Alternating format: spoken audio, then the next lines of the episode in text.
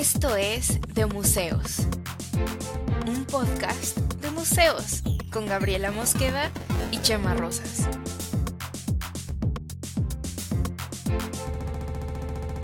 Bienvenidos. Bienvenidos. ¿Por qué es esto pasando? ¿Qué está pasando, mi cam? Es que ah, siempre se me olvida quitarle el botoncito de loop. Eh, porque está por default en esta plataforma nueva que estamos usando. Entonces, por eso. Pero, ¿qué onda, Gab? ¿Cómo estás? ¿Qué onda, mi cam? Chan, chan, chan, chan, chan, chan, chan. Es que, es que ya se siente el frío, ya, este... Mira, otras ocasiones traigo vino en la taza.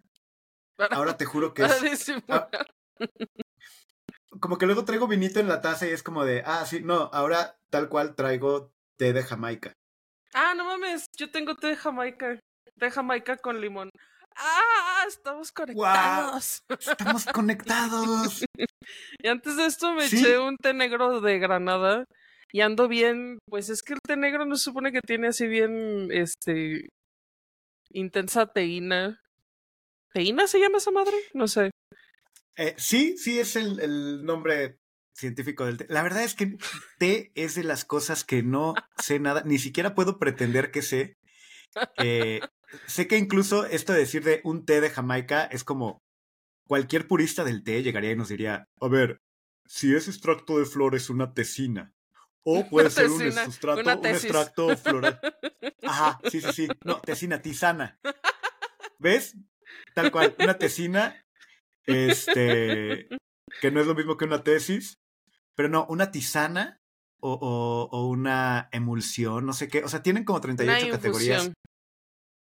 Eso, que no es lo mismo que una Hay como difusión. 38 Sí, no, categorías. Lo que sí yo sé es que el té verde y el té negro tienen, eh, o sea, es como tomarte un café. no, Sí, no, eso sí no. de la cafeína. Tienen cafeína. Tomarte un café es tomarte un café. Miel cam. Ahora, cam. podrían, Acabo de tomar yo un té negro y ando bien, y ando bien este energética.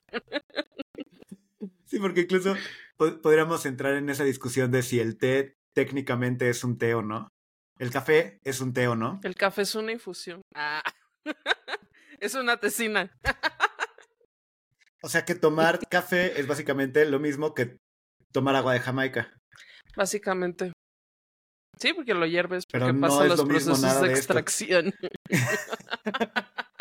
Pues bienvenidos a De Té y otras cosas, su podcast donde hablamos de té y otras cosas. Además, ¿sabes no? que los test tienen, los test tienen esta misma cosa que ya he dicho yo que me ultra super caga, que es hacen muchos juegos de palabras como con arte, como Ah, asomarte eh, y así, ¿no? Y también hacen un chingo con té, como serena té, relájate. Ay, danzar odio. los odio. Ajá, estudio. ah, Sí, sí, totalmente. Re- Serena té, relájate. Que hay uno que es Serena té que sí, sí funciona. Por saludos a Yama-. Este. Por cierto. Y a, y a todos. Porque de verdad sí, saludos. ¿Te has tomado el serenate? ¿Funciona? Lo voy a comprar. Sí, sí, sí, sí. ¿Te serenaste? Este. Sí relaja, ¿eh? O sea, sí, para yo, para aquellos que tenemos insomnio crónico. Crónico este, degenerativo. pues luego- crónico degenerativo, luego ese tipo de cosas sí funcionan. Sí, yo no tengo insomnio, es una de las muchas cosas que no tengo. Además, ¿sabes qué? Ay, yo ya viene aquí contando cosas, la- las cosas de los treintañeros. Estoy tomando complejo B. El complejo B es una maravilla. a De Museos, el podcast donde hablamos de té y complejo B. Este, y cosas de los de cómo evitar los achaques. Amigos, vitamínense, tomen complejo B. Is the best. de estar más cerca de los 40 que de los 30. Ay, sí, eso es muy triste. Bueno, no es muy triste, es la vida, es la realidad. ¿Es el ciclo sin fin?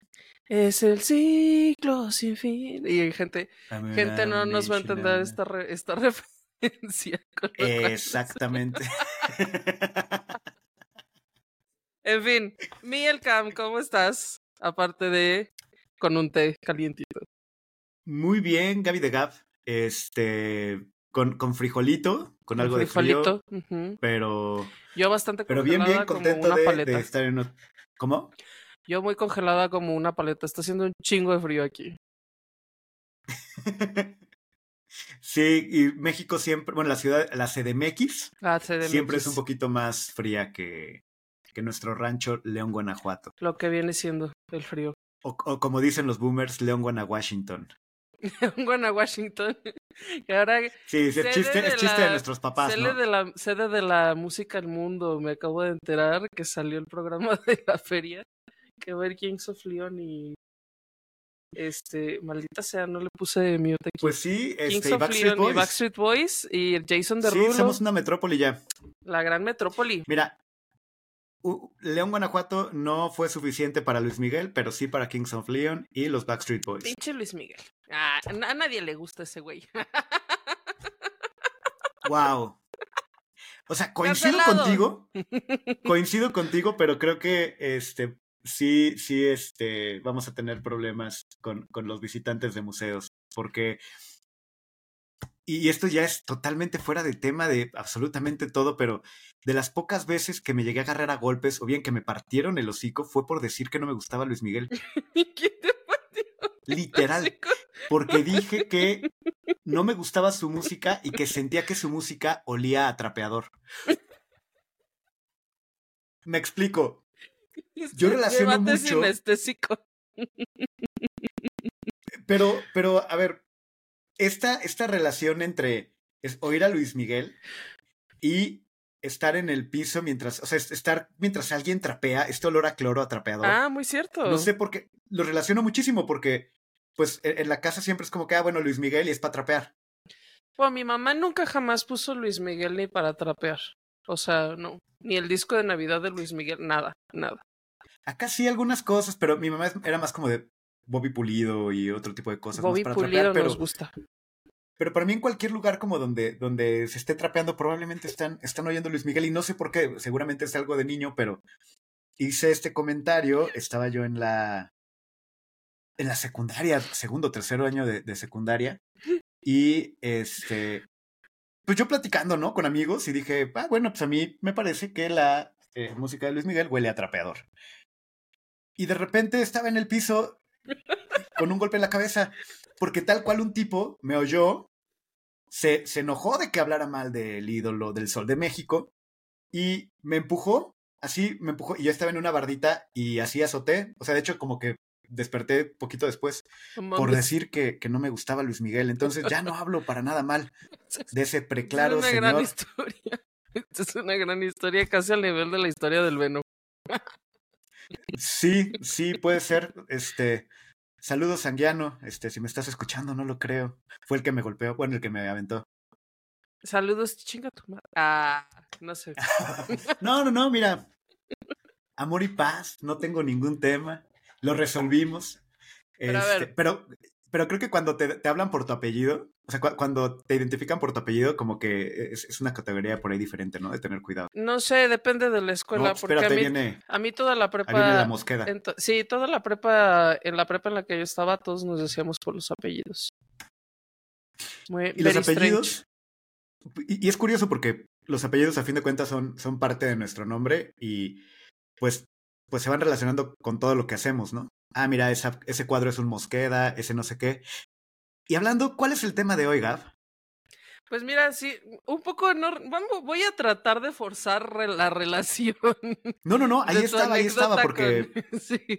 El tema de hoy, lo que vamos a hablar es, ¿se puede o no se puede separar a los artistas de la obra?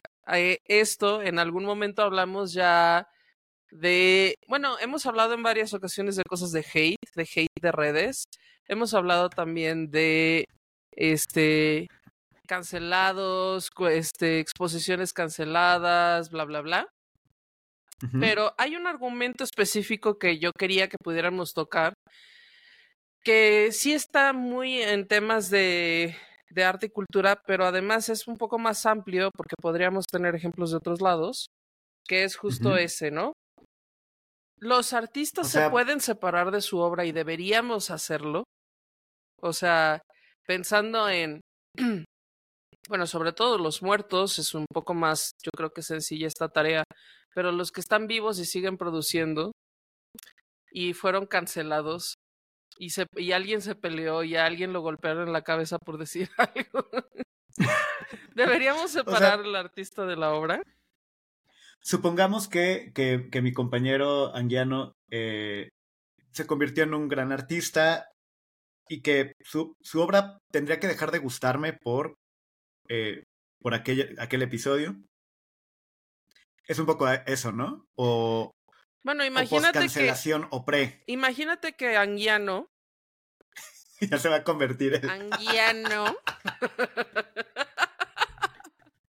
imagínate que el hijo de su perra. Ah. Gab. Yo, mira. Separa al artista de la. no, porque yo tengo mis lealtades. Yo tengo mis lealtades, mis lealtades contigo. Hell yeah. Oye, pero a ver, imagínate. El anguiano creció de ser un, un, bully, un bully pendejo que defendía a Luis Miguel a ser una, a ser una horrenda persona. Su camino fue por el camino, su camino se fue por, por la senda del mal. Lado oscuro de la fuerza. El lado oscuro de la fuerza. Pero se convirtió al mismo tiempo en un artista con una gran reputación, con una gran trayectoria, porque pues se la pasó haciendo caca toda la vida, ¿no? O sea, entonces, a lo mejor alguien llega y dice, ay, Anguiano, gran artista. Gran artista Languiano nos cae muy bien. Es muy propositivo, las cosas que dice. Tuvo una infancia de violencia y tal. Pero tú lo conoces y tú dices, pero Anguiano es una puta mierda. así que, y mañana Anguiano, así de que. Así, afuera de mi casa. ¿Qué, ¿Qué dijiste de Luis Miguel? Así solo se queda con eso. de mí lo que quieras, pero de Luis Miguel, del Sol de México, nada. Tú pensarías, o sea, tú, tú, pensarías, debo separar que Anguiano Ajá. fue y fue y en este caso hipotético sigue siendo una porquería de persona de lo que produce con su mente, su cuerpo y sus manos esta porquería de persona, conociéndolo yo y sabiendo estas cosas, o puedo solamente ver lo que él hizo alejándome de su historia personal. A, mí me parece, y esto es una idea eh, que creo que si no hubiera estado, si no lleváramos tanto haciendo el podcast y, bueno, de tantas pláticas que hemos tenido, eh, me parece que sí es posible, pero no en el arte contemporáneo. Es más, me atrevería a decir que no en las artes plásticas, pero, pero mucho más en el arte contemporáneo. Y mi argumento es este. Eh, mucho, cuando hablamos de arte contemporáneo, hablamos mucho del concepto, ¿no? O sea, eh, uh -huh.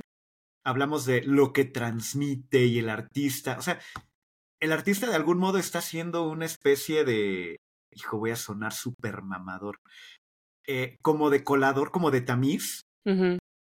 De, vienen un montón de cosas del mundo y eh, tales conceptos, guerras, no sé, 30 mil, 38 mil cosas que se pueden decir y el artista lo agarra, lo configura y lo convierte en un objeto que tiene un significado, ¿no? Y tiene y, y, y con el con ese concepto está diciendo mil cosas, aunque sea una bola de pelos en un plato. Me encantó, ¿no? me encantó. Te lo voy a robar lo del tamiz. no, de verdad. Los artistas son un tamiz y el tamiz, o sea, su, su, su, el material del que está hecho el tamiz son las experiencias de su vida. O sea, y, lo filtran a través de sus, de sus, de sus ojos, de su historia, de su, y lo producen, o sea, lo que produce, lo que sale, lo que, lo que, lo que cuela de allí. Este, no, no hay otro modo de verlo, sino como algo que directamente depende de ellos, de ellos como personas. Incluso la, lo hemos platicado en, en, otras ocasiones y por eso creo que es tan fuerte que, que en el arte contemporáneo no creo que se pueda. Uh -huh. eh, si yo, yo, yo, yo, Chema Rosas, llego y pego un plátano en una pared, a todo mundo le vale tres kilómetros de moringa. O sea, uh -huh. no pasa nada. si yo agarro y pego un plátano en la pared. Si lo hace mi compa Catelani, ya sé que no es Catelani, ya sé que es Catalán, pero me gusta Catelani.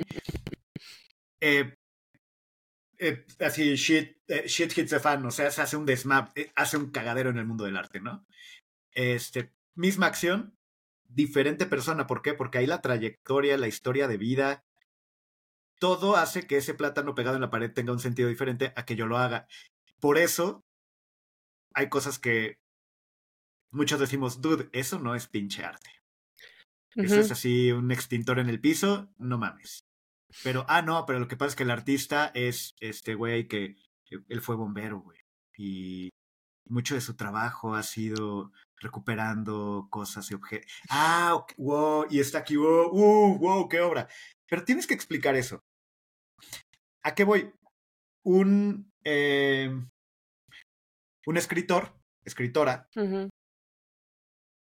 Puede hacer una obra. Bueno, Harry Potter. Harry Potter sigue siendo uno de los libros más leídos en el mundo y eh, e incluso ha sobrevivido que eh, Rowling todo el rollo que trae con la comunidad trans, ¿no? Y que, y que sea incluso bandera de, este asunto terfo, ¿no? De los terfs. Eh, Pero eso, por ejemplo, tú crees, bueno, a ver, vayamos como a cosas específicas, ¿no? Ajá. Acá hay, hay, hay otra, hay, hay un concepto, em, digamos, simbiótico en. Hoy estamos así, el tamiz, en el tamiz, el tamiz oye, invisible. Vamos aquí a, wow, Tomarte verdaderamente elevados. funciona. En lugar, de, sí, ¿eh? en lugar de echarnos un tequilita, un- un- una En, cerveza. en lugar, de- en lugar del vinito, sí. Ajá. Este. mm, Se habla de separar el artista de la obra por una. por la cultura de la cancelación. O sea, cuando se ha revisado que. em, que la persona, o sea, o que la vida personal de alguien que ah, produjo un algo eh, del terreno artístico, pintura, cine, literatura, este, cuando se revisan sus opiniones personales, o sea, por ejemplo, en el caso de J.K. Rowling, como lo mencionas, es como muy, es uno de los quizá más emblemáticos, ¿no? En, en su obra, entiendo, yo nunca he leído los libros de Harry Potter, a duras penas he visto las pelis, pero entiendo yo que la obra, que nada de su obra tiene que ver con estas posturas este, contrarias a, a, a las personas trans, ¿no? Eh, eh, hay discusiones ¿eh? al respecto. Bueno, No digo que se haya salvado por, por completo de, de esta cancelación o, o que su obra, pero lo que, a lo que voy es que eh, la, una, una saga de libros o un libro eh, creo que aguanta mucho más la, la interpretación desligada del autor ajá. que una Sobre obra de todo arte esta contemporánea. que es en teoría estrictamente fantasía, ¿no? Sí, no digo que sea inmune, digo que, eh, que aguanta más. Y es que tú puedes agarrar y leer eh, cosas de Harry Potter y decir, mira, esto es lo más transfóbico y, y es una alegoría a la transfobia y la la la.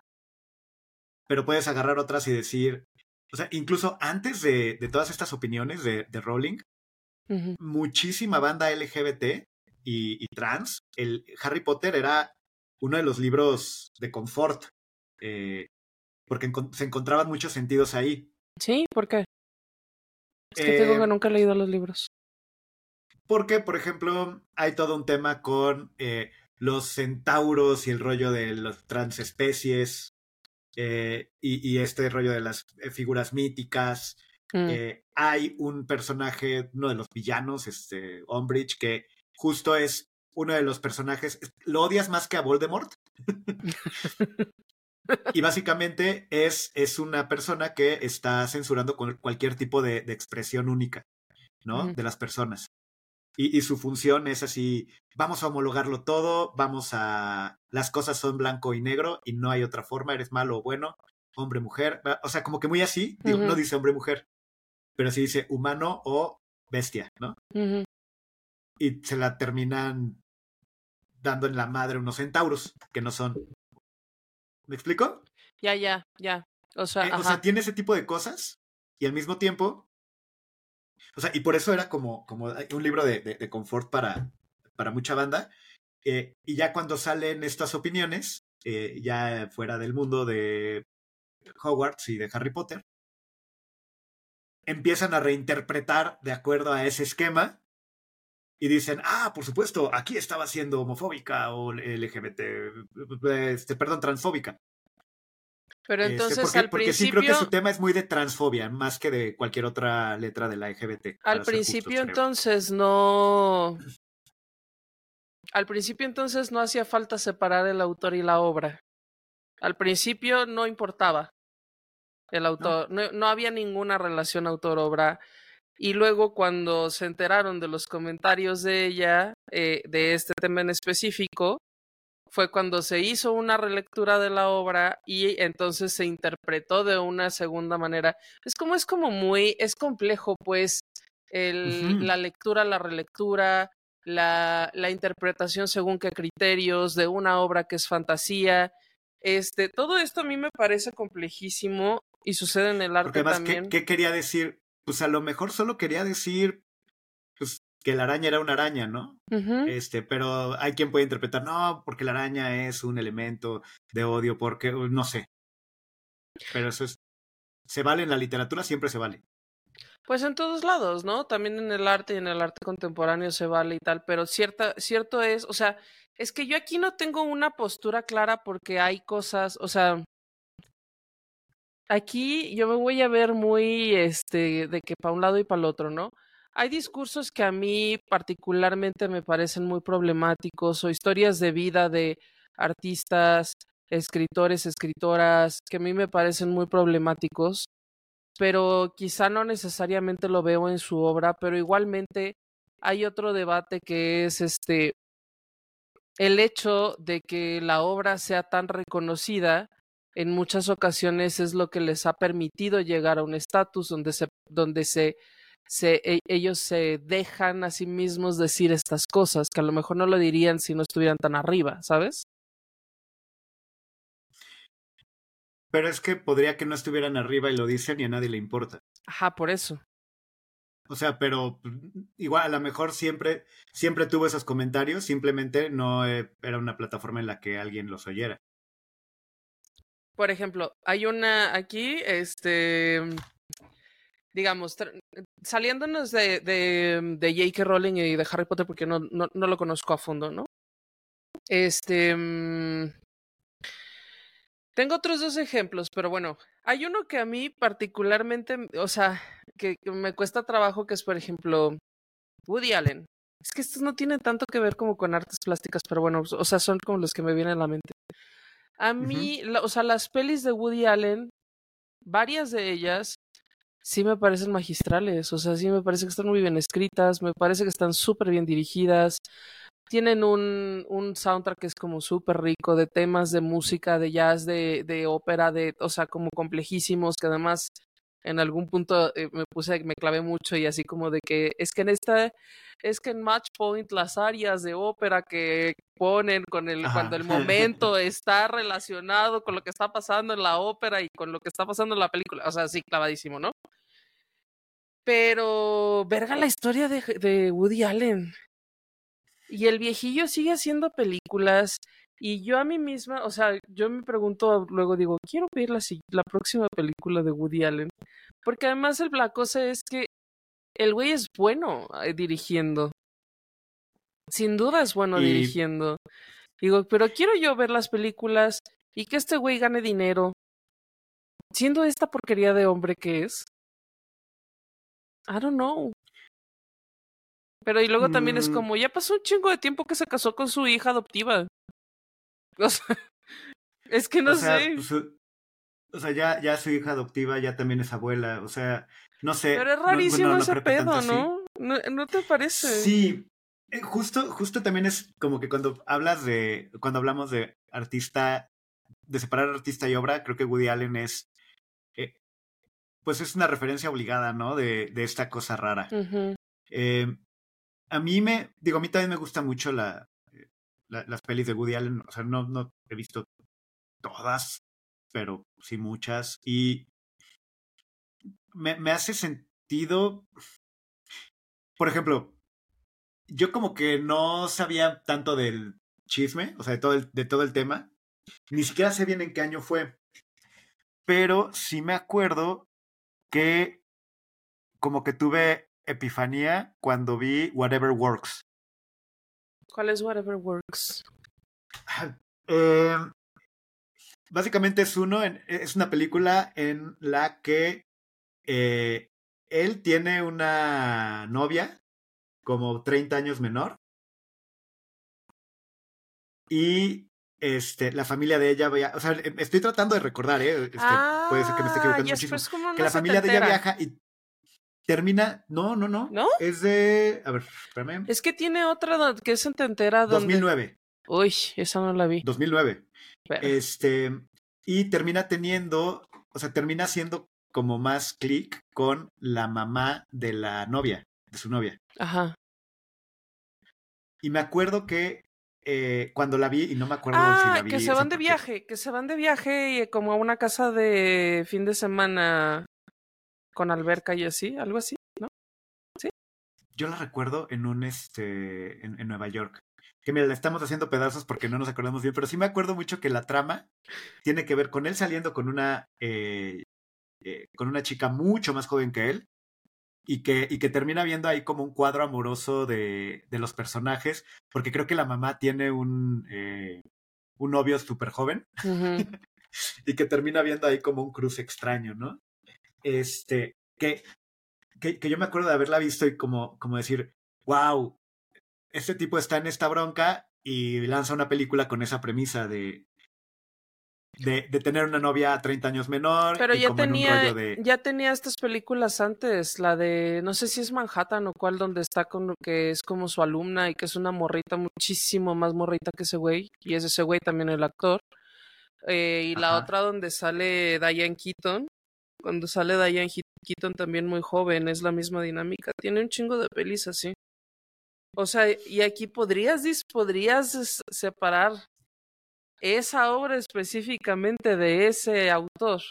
Yo creo que no. Eh, es que ahí es donde es como sus películas, es que híjole, no sé si todas, hay algunas que, que yo diría, wow, si, si me olvido quién, esto es algo fuera de serie, pero eh, no, no lo sé, pero a lo mejor por lo mismo y por su misma historia, pues tiene una perspectiva distinta del tema.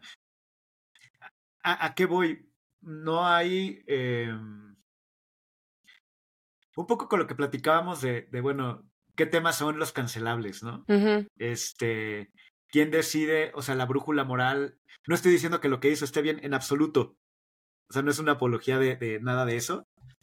Nada más es, es pensar eh, qué, qué pasa cuando alguien que vive algo así y que, y que es lo que, lo, que está, lo que está ocurriendo, tiene una plataforma desde la que puede crear mensajes y que aparte es una chingonería creando mensajes. Es que hay. Mmm, hay otra o sea, cosa. Escuchar lo que tiene alguien que decir, eh, aún con ese tema, no sé qué tan mal está. Es que eso es justo, eso es justo, es, es que en este tema no tengo yo una, no tengo una claridad de que es, o sea, porque por otro lado, hay, te digo, hay cosas que a mí me parecen completamente repulsivas y hay temas sobre los que, o sea, que digo, no, por favor, no, o sea, no podemos estar normalizando algo así, pero también veo con mucha, o sea, porque yo últimamente he tomado un rol así de que yo, miren, yo no me... Antes yo era muy de que quejosa de las redes, a lo mejor ya me estoy volviendo vieja y así. Pero ya, ya no le entro yo al trapo a pelearme con la gente de las redes ni nada, lo veo todo como desde la barrera. Porque también veo que cada vez las cosas se polarizan un chingo más y veo que, que con mucha frecuencia se hacen aseveraciones este, absurdas, que no responden, a, o sea, que la gente no tiene el menor conocimiento de lo que está diciendo y, se, y, y, y son solo dinámicas de como de un diálogo superficial en redes que además no sirve para nada. O sea, en, digamos, cosas de conflictos armados que ha habido últimamente y, y, tal. O sea, de que seamos claros y seamos sensatos, nada de lo que tú pongas en las redes va a cambiar la realidad de lo que está sucediendo, ¿no? O sea, Claro. ya el poder de las redes em, probablemente en los 2000 y inicios de los 2010 tuvo alguna relevancia y ahorita ya hace mucho que eso dejó de tener el peso que tenía. Entonces, no vas a cambiar la realidad porque opines en las redes. Bueno, eso es lo que yo pienso últimamente. Ah, sí, yo ya, harta del Claro. mundo. Este, el mundo no va a cambiar porque tú tuitees, güey. El mundo no va a cambiar porque pongas un post de algo en tus historias de Instagram.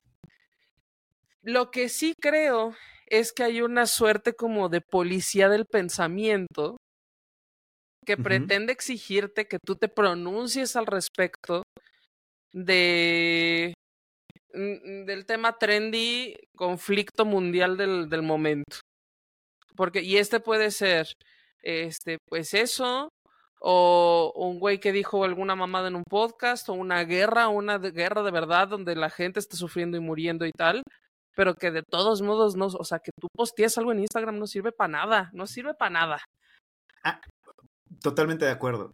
Y A- entonces, Aquí. ajá, entonces bueno. siento que, o sea, o sea, mi punto global de todo esto es que pese a que hay temas y, y, y, y, y- y situaciones complejas y temas repulsivos, no sé si la cultura de la cancelación es, digamos, útil, por lo menos no me parece. Pero no sé si es como una suerte de, te digo, como en 1984, como la policía del pensamiento.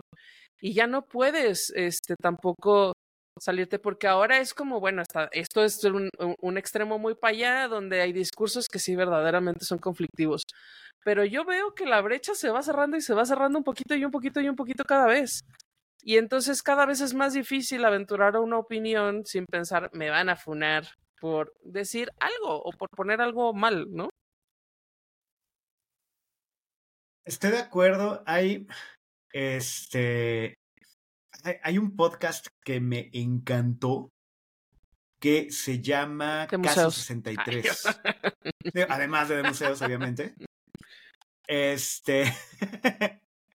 eh, se llama Caso 63. Mm, ¿Lo, lo ubicas? No. ¿De Eh, qué bueno? Cuéntame, cuéntame, Miguel. es un podcast de ciencia ficción. Eh, salió, si no me equivoco, 2020. ujú, Y es. eh, trata de. Digo, es, es dramatización. Y lo que tú estás escuchando son las grabaciones de las sesiones que tiene una terapeuta. Un, este, sí, una terapeuta con su paciente, con un paciente psiquiátrico, ujú, que afirma venir del el futuro.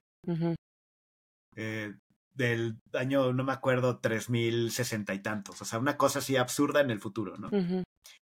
Eh, pero eh, en las cosas que platica este cuate, em, justo habla de que por ahí del 2040 desaparecen un montón de...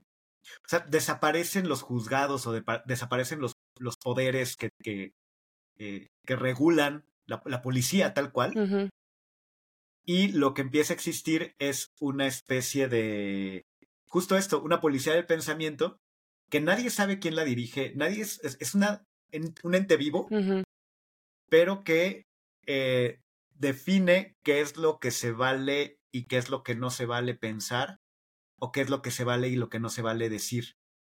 Eh, y eso lleva a una de las eh, épocas así de oscuridad en la humanidad, ¿no? Eso, Digo, es, échamelo, eso yo lo quiero oír.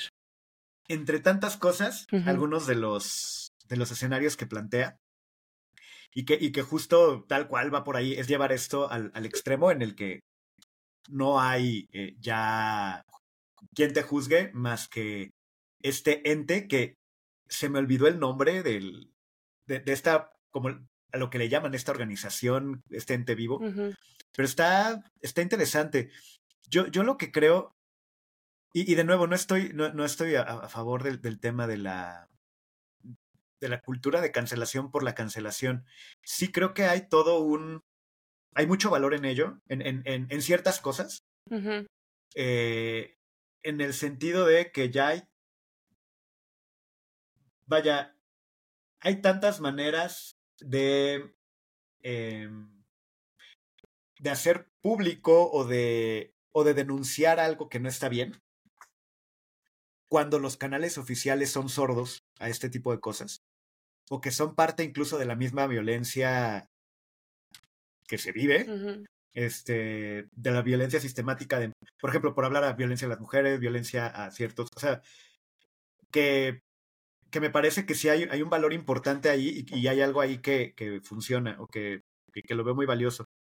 E, el tema creo que es cuando se frivoliza y es como, como este, funar a, al cuate que dice compañera, ¿no? En vez de compañere, por poner un ejemplo. Que es como, bueno, oye, perdón, me equivoqué. Se me fue el pedo, ¿no? Y ya, ah, ok. Pero no, vamos a cancelar. Eh, y creo que nos podemos gente, perder de, gente de hubo un momento en el que gente perdía sus chambas y todo eso por algo así, ¿no? Y sigue pasando. Y, y, y, creo que hasta cierto punto está bien. Yo incluso sigo algunas cuentas, este, así de Instagram o hasta en TikTok, de y que la verdad disfruto un buen. Pero porque como que, vaya, de banda denunciando a, eh, a Karens, ¿no? Así de que un, un, un, tipo en Florida que este, apedreó la camioneta y le rompió el parabrisas a la camioneta de un jardinero de un homie porque no le gustó que estuviera estacionado enfrente de su casa, ¿no? En la banqueta. Y que los, los que lo y que le dice todas las palabras racistas que se te ocurran. Y pues está en video y que terminan corriendo a ese tipo. Ah, luego disfruto ese tipo de cosas, la verdad. Es que aquí yo no sé, por ejemplo, que nos estamos, siento, eh, ah, bueno, nos estamos saliendo un poquillo, poquillo de, de del, del estricto tema, pero eh, hay una hay una obra que hizo mi primo Roberto, hola primo Roberto. Hola primo Roberto. Que marco mi vida. Ah, bueno, no, o sea, pero me parece que es un que tiene una reflexión que creo que es súper valiosa, que es este hay una en esta obra hay varios personajes y así, ¿no? Todos los hace él. Es una cosa, o sea, él luego a mí me, me vuela la cabeza cómo se aprende tanto texto y lo actúa y así, ¿no? En la obra esta de mi primo hay un hay una idea central que es que el nodo, el nodo es, digamos, como la célula de la maldad, ¿no? Que controla a cierto grupo de poder en, en, en ese, en, en esta puesta en escena. Pero dice que el nodo vive en todos y cada uno de nosotros. Entonces, en el momento en el que se mueve cierto grupo, el otro le, le, surge el nodo, ¿no? O sea, el nodo lo empieza a controlar a todos a los que en un momento fueron oprimidos los empieza a controlar el nodo cuando adquieren cierto poder y así va sucediendo con todos, ¿no? Y la reflexión al final es que, pues justo eso, que el nodo, eh, el nodo puede, puede controlar a cualquier persona, aún a las que en algún momento, digamos, están abajo en una situación.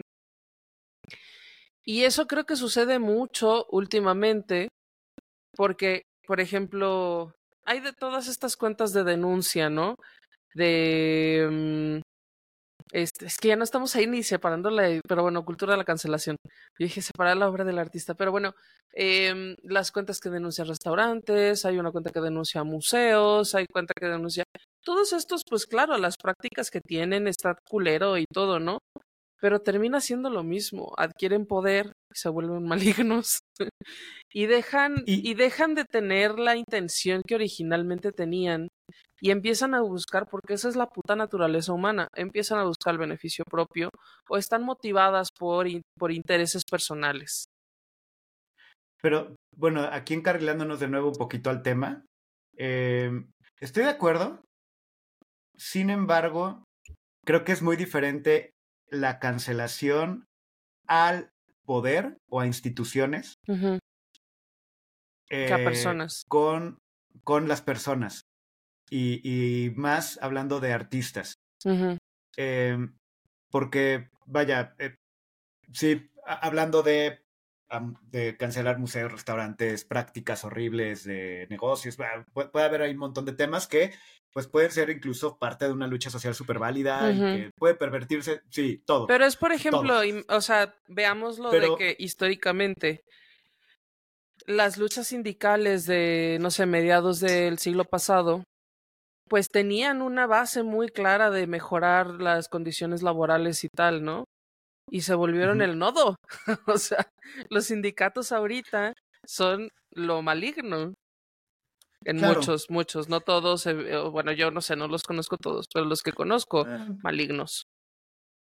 Pues no sé, y, de, y como no sé, como que no tengo mucha opinión en, en el tema, o sea, en como de, para decir de un sindicato o de otro, pero lo que yo veo de gran diferencia con las personas y, con, y justo con este tema de separar a la obra del artista, es que cuando hablamos de artistas, pues, pues tienen este oficio de generar mensajes, ¿no? De, de comunicar cosas. Entonces, si yo decido dejar de consumir tu obra o incluso busco que no vuelvas a tener un espacio para exponer o para, sí, para presentar tu obra. Em, o sea, cancelarte, que es, o sea, que eso es lo que le pasa a un artista cuando lo cancelan. Mm, estoy privando al resto de conocer el mundo a través de tu perspectiva, incluso a partir de eso malo que has hecho. ¿A qué voy? Pongo un ejemplo hipotético para no entrar en casos específicos. Si yo, si, si hay un, un artista que es así un artista contemporáneo, pero de así impresionantemente bueno, eh, o sea, de que, de que su, su, obra es así carísima de París y todas las galerías, bla, bla, bla, ¿no? Subastas, bla. Eh, mata a... Bueno, descubrimos que le gusta patear cachorros, hasta matarlos. Cachorros bebés hermosos, de perritos o, o de cualquiera, o sea... Yo. sí. Sí. Ay, per debate. Un día así... Y ni siquiera como parte de su obra, simplemente un día sale un video en el que está una caja de gatitos y perritos bebés y las empieza a pisar y ah, se ve que está disfrutando. No. Obviamente, esa acción haría que, que fuera cancelado el güey, ¿no? O huella. eh, y aparte porque si es gatos e internet, ya sabemos, no te metas con los gatos, ¿no? En, en internet y ese tipo de cosas, pero eh, y, yo estaría de acuerdo con que, oye, a ese tipo no le den espacio. Hijo de la chingada, ¿no? Lo odiamos. Ahora, sí me da curiosidad, a mí, no, no, es que no valido nada de lo que hace matando cachorritos. Pero, ¿qué pasa por la mente de alguien que disfruta matar cachorros? ¿Qué, qué? Me gustaría entender ese universo o, o, qué hay detrás, o a lo mejor no hay nada, no sé, es que de alguien que disfruta hacer eso. Y creo que de las pocas personas que podrían dar luz a qué es lo que ocurre ahí, sería un artista. Bueno, hay, eh, aquí yo creo que hay una distinción muy clara en, o sea, tendríamos que hacer una distinción muy clara en que mm, una cosa son delitos y otra cosa son posturas ideológicas eh, controversiales, ¿no?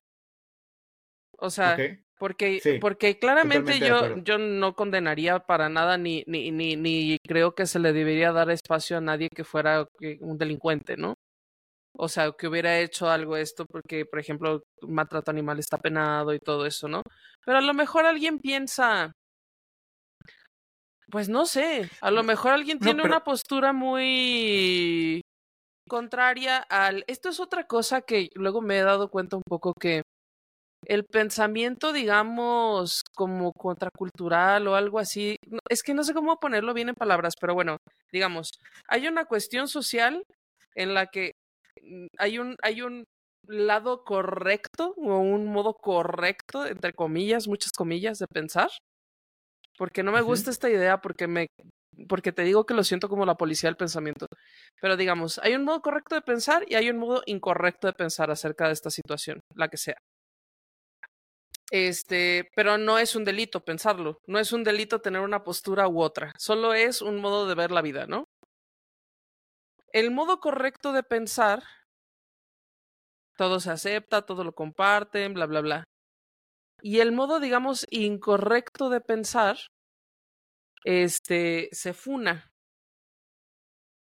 Pero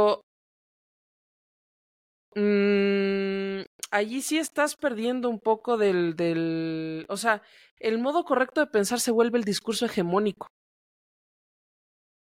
Se vuelve lo- solo lo que puedes decir.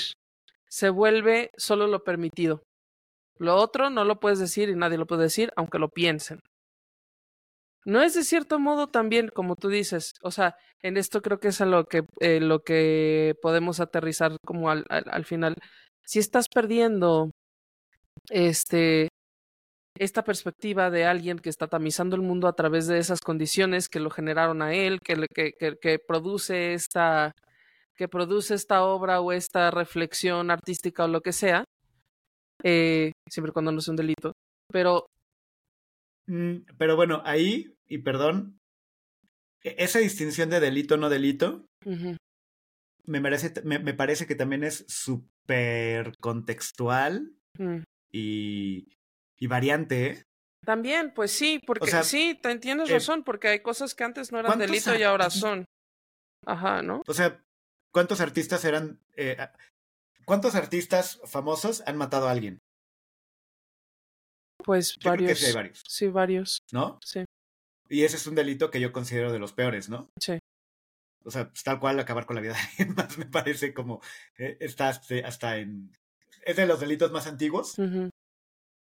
Y aún así, hay muchos artistas reconocidos que, este, que, han, que han matado a gente y, y, y vaya, no pasa nada. O bueno, sí pasa, pero hasta es parte como, ah, sí, este, se batió en duelo. en- o sea, hasta está como romantizado, ¿no? Bueno, sí, depende de las épocas, ¿no? También. Pero ahí hay, hay se, se contextualiza. Sí, y hay otra cosa, Y- amiga, y- que también creo que mm, vale la pena considerar.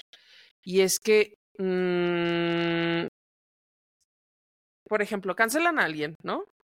Y ya, tal persona cancelada. Cancelated forever. Pero luego, o sea, ¿de qué sirve la cancelación?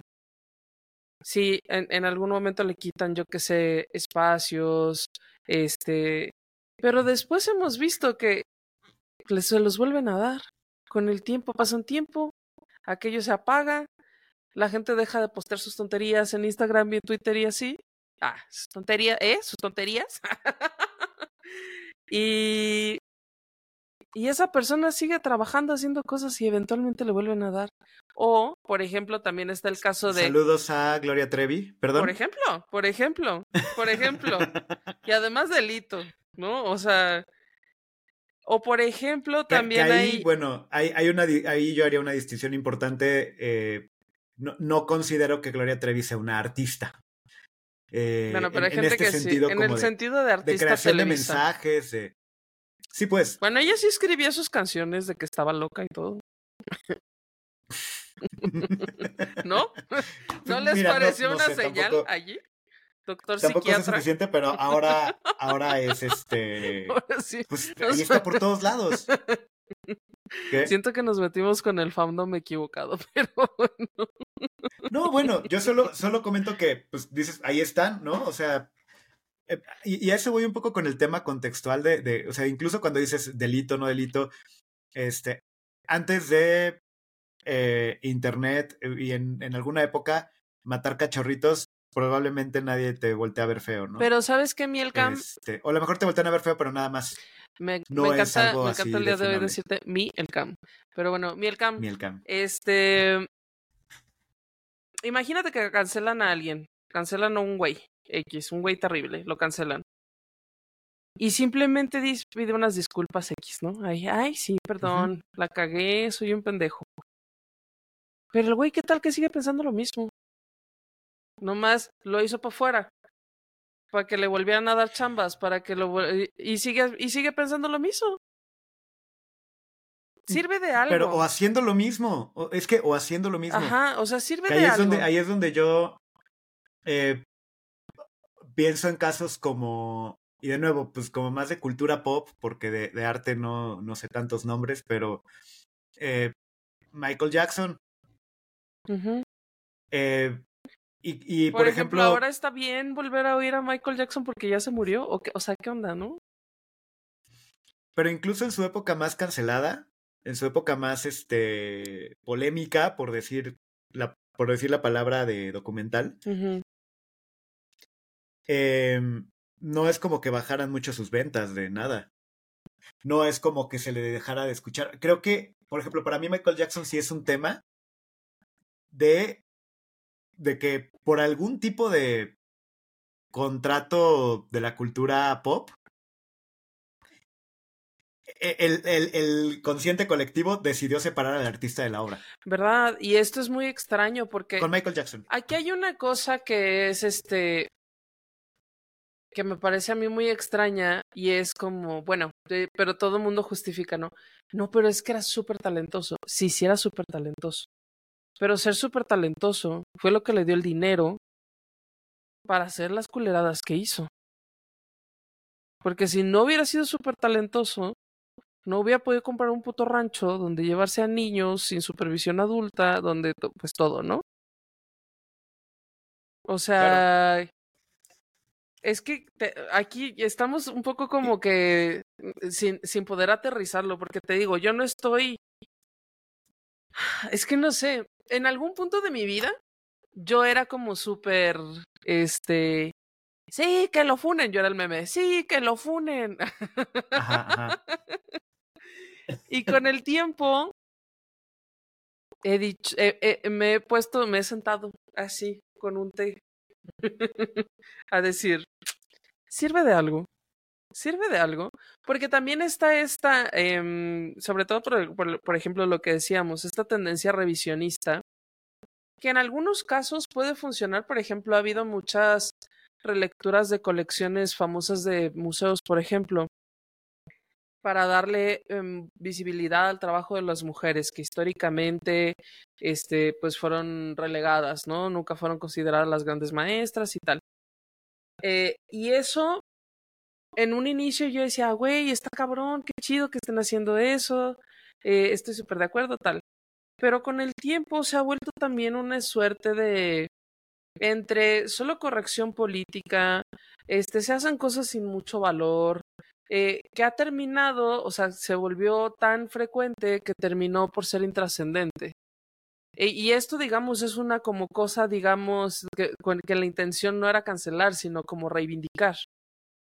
Y, y como tantas cosas que, que suceden ahora, como con estos fenómenos, en este caso creo que mm, ha perdido el poder del mismo modo que la cosa de cancelar funar y tal ha perdido relevancia porque como que hemos visto que nada realmente sucede, ¿no? Ya hace muchos años que estamos cancelando gente. O sea, ¿desde cuándo empezamos a cancelar gente? Hace como 10 años. Sí, y, y, creo que puede ser, pero, pero en el tema tal cual de separar al artista de la obra, hablando incluso de, tocando por primera vez el tema. no, bueno, sí. Ah, pero, pero, volviendo al tema, no, pero, pero justo, es que estoy de acuerdo contigo con lo que dices y, y, digo, platicamos mucho del tema de la cancelación aquella vez y, y estoy de acuerdo con muchos puntos de lo que dices, pero creo que por lo mismo que, comentas de, la cancelación y, si sirve o no de algo, justo por eso creo que tenemos como, sociedad o, incluso como individuos, sí tenemos ahí un filtro de separar al artista de la obra. Eh, cuando nos conviene porque nos encanta ese artista en particular o eso que está o eso que ocurrió con ese artista. Mm. Eh, el ejemplo yo creo que más general es Michael Jackson, pero creo que puede haber un montón de, eh, de escenarios y de, y de artistas en los que tú te enteras que tal artista hizo algo horrible, dices, ah, sí, pero este, pero es que este cuadro es así de mis favoritísimos. También, también. Pero es que me encanta este que hizo y, oh, maldita sea. Eh, a mí, a mí, sí, pero perdón, ¿qué, ibas a decir? No, que también siento que esto es eh, eh, eh algo, sin duda, un producto de nuestros tiempos. Porque antes, yo qué sé, escritores, ¿sabes? Burroughs, este, no sé, eran como muchos llegaron a ser violentos, drogadictos. Burroughs mató a su esposa. Eh, ¿Sí era Burroughs? Sí. Este. O sea, y en realidad es que no nos enterábamos. Más bien es que ahora nos enteramos de todo y ahora todo, no, cancelado esto, cancelado eso, cancelado lo demás acá. Pero antes no nos enterábamos y no sé si eso, o sea, no, no, estoy diciendo que la ignorancia fuera mejor, pero es que estamos sobreestimulados con demasiada información, ¿no? O sea, eh, dile, dile a, a las instituciones gubernamentales y así que, que separen al artista de la obra con Diego Rivera. Pues debieran los hijos de su... Ah, ¿Me explico? a eso voy con que, por ejemplo, este tenemos unas morales, filtros muy personales. O sea, aquí creo que el sistema de valor individual sí entra en juego porque como el arte es algo que nos llega a, al interior, eh, no te vas a, O sea, puede ser que si en redes digas, sí, cancelenlo, fúnenlo, no sé qué. Pero que en tu casa si digas, voy a poner Dangerous de Michael Jackson, ese disco me encanta. Y que lo oigas, aunque sea con audífonos, pero es que te dice cosas que, que ni siquiera con este enjambre colectivo de opiniones eh, vas a cambiar de... O sea, vas a cambiar... Yo no estoy de, acuerdo con, con, las cuestiones TERF. Sin embargo, eh, y no estoy de acuerdo con las opiniones de Rowling, pero me encantan los pinches libros de Harry Potter. Y los he releído después de conocer las opiniones de Rowling. Es que yo creo que... Y buscando algo y la neta no encontré nada, pero bueno. No, yo creo eh, que lo que termina... Me maman esos libros y punto. No, ajá, y yo lo, lo, lo entendería pues si los hubiera leído. Pero yo creo que aquí también hay otra cosa que es muy determinante y es la esfera de lo público, la esfera de lo privado porque también hay una, o sea, hay un, hay una danza allí, hay una puesta en escena donde como que para afuera podemos decir algo o no decir nada. Eh, no, sí, yo en contra de lo que sea, y para adentro dices, uy, pero es que a mí esto sí me gusta. Mm, pero es que yo de verdad no comulgo tanto con tal, pero de, pero es que la gente todo está diciendo que esto, ¿no? Y que entonces eh, es solo para Fernalia, me parece, que existe solo para la demostración exterior y que en el interior las reflexiones pueden ser otras. Y a veces ni siquiera existir, a veces ni, no hay ni siquiera reflexiones interiores. O sea, que la dinámica en la que existimos ahorita, nuestros tiempos, pues genera esto. Que exista la esfera donde yo me tengo que manifestar públicamente, tengo que, bueno, nadie tiene que, ¿no? Pero eh, donde existe esta presión social por lo políticamente correcto, que es por eso políticamente correcto. No dice eh, internamente correcto, no dice filosóficamente debatible, no, es políticamente correcto. Ahora, sí, pero yo insisto, en el arte contemporáneo, esa división no se puede.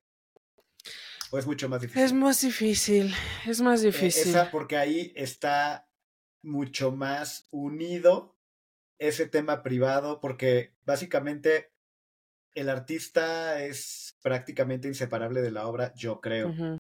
Incluso para los temas de las mafias de la comercialización y la, la, y todo lo que hemos también platicado del mercado del arte, bla, bla, bla. El nombre del artista es es que es, la obra, en muchos casos. Y ese nombre, pues, existe como persona física, o sea, ah, es, todo un tema, pero yo ahí sí creo que es mucho más difícil separarlo. Y, también por términos monetarios, por términos de credibilidad, por términos de valor de la misma obra, se modifica si, eh, si, si no, si, si se, se, tratara de separar de la persona. Eh, que Banksy empiece a utilizar otro nombre. Bueno, por ejemplo, imagínate que nos enteráramos de algo terrible de Banksy. Bueno, por ejemplo, no, ya me acordé, ya me acordé, ya me acordé. Ah, me acabo de acordar.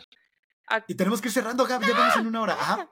A Kunz una vez lo funaron porque decían que su Kunz tiene un, un, un, estudio donde producen las obras, ¿no? Evidentemente no está él ahí en la, en la forja, ¿sabes? Este, que, mm, eh, fundiendo acero y tal.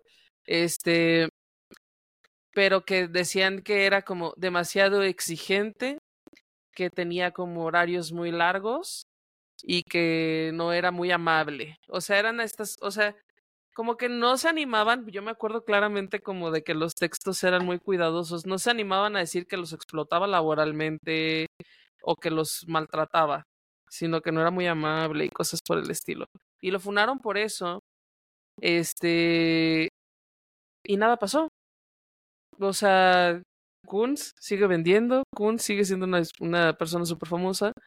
Este, no sé si a lo mejor haya mejorado sus prácticas laborales. Digo, tampoco estoy yo a favor de que traten mal a la gente, pero digamos, tienes un nivel de exigencia. También eso es como muy subjetivo. X, bueno. Pero a Kunz lo funaron y nadie dijo separemos el artista de la obra y el artista contemporáneo. Porque no le convenía ni le servía a absolutamente a nadie. Y yo diría, pues le, le, hubiera servido un poquito a los trabajadores que necesitan mejores condiciones, pero nada más. ¡Ah! Y no, y no es tan cool funarlo. Pero bueno, Gab. Tenemos este, que. Pues tenemos que ir cerrando. Tenemos que ir cerrando. No sé si tengas tres puntos para, para ubicar esto. Y así como ya, a ver, así en la máxima velocidad. Tres puntos. Ajá. El uno. El nodo habita en todos. Ah. El 2 es que como, bueno, lo que, eh, eh, lo, esto último me parece que es un buen, una buena consideración, ¿no? Punto, una consideración. La esfera de lo público, que eh, muchas veces es solo apariencias, y la esfera de lo privado es como una cosa súper diferente, eh, que además pues es privada, ¿no? Básicamente. Entonces no nos enteramos muchas veces de lo que piensa o lo que sucede las personas al interior, ¿no? De sus, de sus vidas privadas. Y luego, el último, yo diría que es el que tú decías, mi el Cam, que muchas veces estamos muy prontos a no se, así separar la, el artista de la obra cuando la obra nos gusta mucho. O sea, que termina siendo algo más de afectos y, y, y, y este y relación personal que algo que realmente tenga que ver con lo bueno, lo correcto, lo moral, ¿no? Y, y yo solo cerraría, no sé, como que el único punto que, que a mí se me ocurre es este que todos tenemos vida, lo que dices de vida pública, vida privada, pero también todos tenemos nuestros eh, nuestro lado oscuro, sí. nuestros demonios y nuestro, las cosas que, que, que, no, que no nos gustaría que alguien más supiera o que nos daría pena, ¿no? Uh -huh. Este, que en el arte, voy a lo mismo, es muy difícil porque incluso hay artistas cuya obra tiene valor a partir incluso de delitos que cometieron. Uh -huh. O sea, y que ahí si separas como es de, no, es que este cuate, pues este, era parte de la Mara Salvatrucha y mató muchos, pero bueno, estuvo en la cárcel y su arte narra la experiencia de redención de, ah, no mames, wow. ¿Me explico? Sí, sí, sí, sí. Y que hay muchos proyectos así. Sí. Eh, y, que, y que entonces esta separación artista y obra, híjole, es un tema súper complejo. Este, y que tenemos este, sí, sí, sí, ahí en nuestro sistema de valores como cuando el arte nos llega directo al, al Cora o algún punto específico y, y, nos trae cosas bien padres o cuando nos habla directamente a nosotros, sí es bien rápido, ¿eh? Esa, Ahí ese sí bueno, dices, no, pero, sí se puede, sí se puede separar. pero es que esta rola, güey, hoy nomás ese cumbión, ¿no? Este... Pues sí, pero es narco y sí, pero hoy nomás ese cumbión. Y nos empieza a valer. Y bueno, pues creo que eso sería con lo que yo cerraría. no sé, Gaf. ¿Redes? Redes. Estamos en todos lados Hijos como... de los temas densos hemos traído, Sí. sea. Ya, perdón. Ya. aligeremos un, porque ya ni, ni, ni tanto chiste, ni la gente va a decir, oh, estos ya se pusieron intense, pero bueno. Eh, síganos en todos lados, estamos como arroba de museos eh, o arroba de museos MX en whatever red ustedes busquen, Twitter, Facebook, Instagram, este, TikTok, eh, X, eh, Threads, eh, todo. Y la página web es de museos.mx. Y algo que, ¿sabes? Que me acabo de dar cuenta, me acabo de dar cuenta ahora en sexta temporada, que nunca he dicho que tenemos un newsletter. ¡Wow! Suscríbanse al newsletter. Suscríbanse al newsletter. Les va a llegar actualizaciones de lo que ponemos en la página. Este, si, si no les gusta que Gab hasta ahorita, eh, eh, que haya osado hasta ahorita, sexta temporada, de hablar del newsletter, no se ofendan, separen al artista de la obra y suscríbanse al newsletter, por favor. A mí me encuentran en todos lados como Don Camisa o Don Camisa-Edu. Y pues nada, muchas gracias por escucharnos. Nos vemos, mi Cam, te quiero. Y a ti, Gab. Bye. Esto fue De Museos, un podcast de museos con Gabriela Mosqueda y Chama Rosas.